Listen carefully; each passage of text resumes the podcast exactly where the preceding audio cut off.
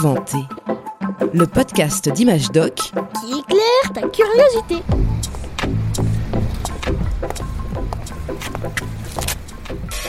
Oui, bonjour, c'est Julien. Euh, Je viens chercher Elouen pour participer au podcast qui a inventé. Ah, salut Julien. Ah, Bah attends, bah je vais t'ouvrir. Ouais. C'est au dixième étage. Ok, j'arrive.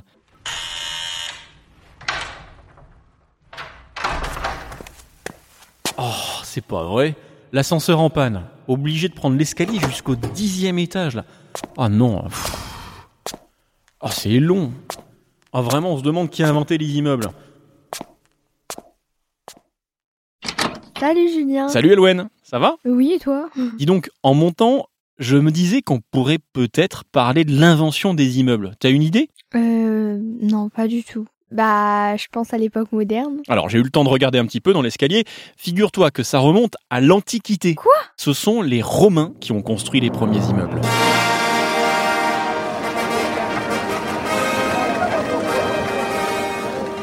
Nous voici à Rome, il y a environ 2000 ans. C'est une ville riche qui attire de plus en plus de monde. Elle compte plus d'un million d'habitants qui ont bien du mal à se loger. Antonia Lucius Venez les enfants Voilà, allez, on reste bien groupés et on y va. Alors, c'est par ici, la deuxième à gauche il me semble.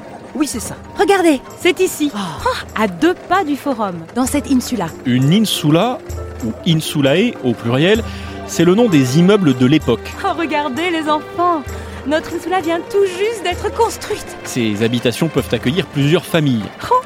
Les briques sont toutes neuves. On dirait qu'elles brillent. quelle merveille Pendant très longtemps, les Romains logeaient plutôt dans des domus, des maisons individuelles, mais avec l'arrivée de nouveaux habitants, toujours plus nombreux, il a fallu imaginer d'autres logements sur plusieurs niveaux. Allons-y les enfants Lucius, Antonia, regardez Notre logement se trouve au cinquième niveau.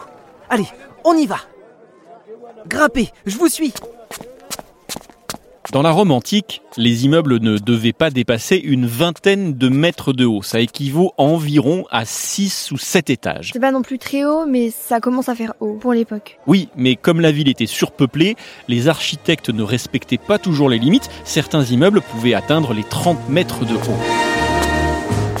Oh, quelle vue Ah, c'est incroyable Oh, Regardez Là, tout en bas Les marchands, les échoppes, les étals Et au fond, le Colisée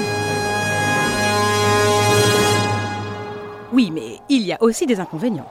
Il n'y a pas d'eau courante. Il faudra aller puiser de l'eau en bas et monter les cruches une par une.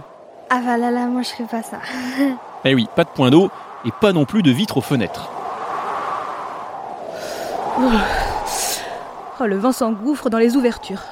Il faudra bien chauffer, Caius, hein Ne t'inquiète pas, Flavia, ça va aller. Nous apporterons un brasero et on se réchauffera.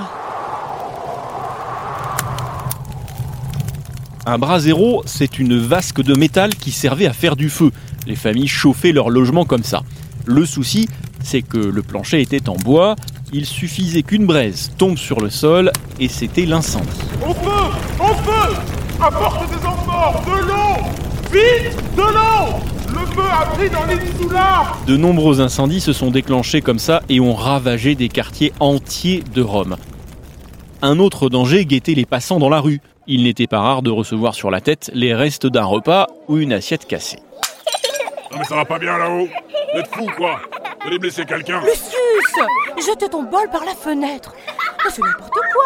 Tu, tu n'as pas honte Les constructions étaient aussi moins solides qu'aujourd'hui. Parfois, après des inondations, les immeubles pouvaient tout simplement s'écrouler.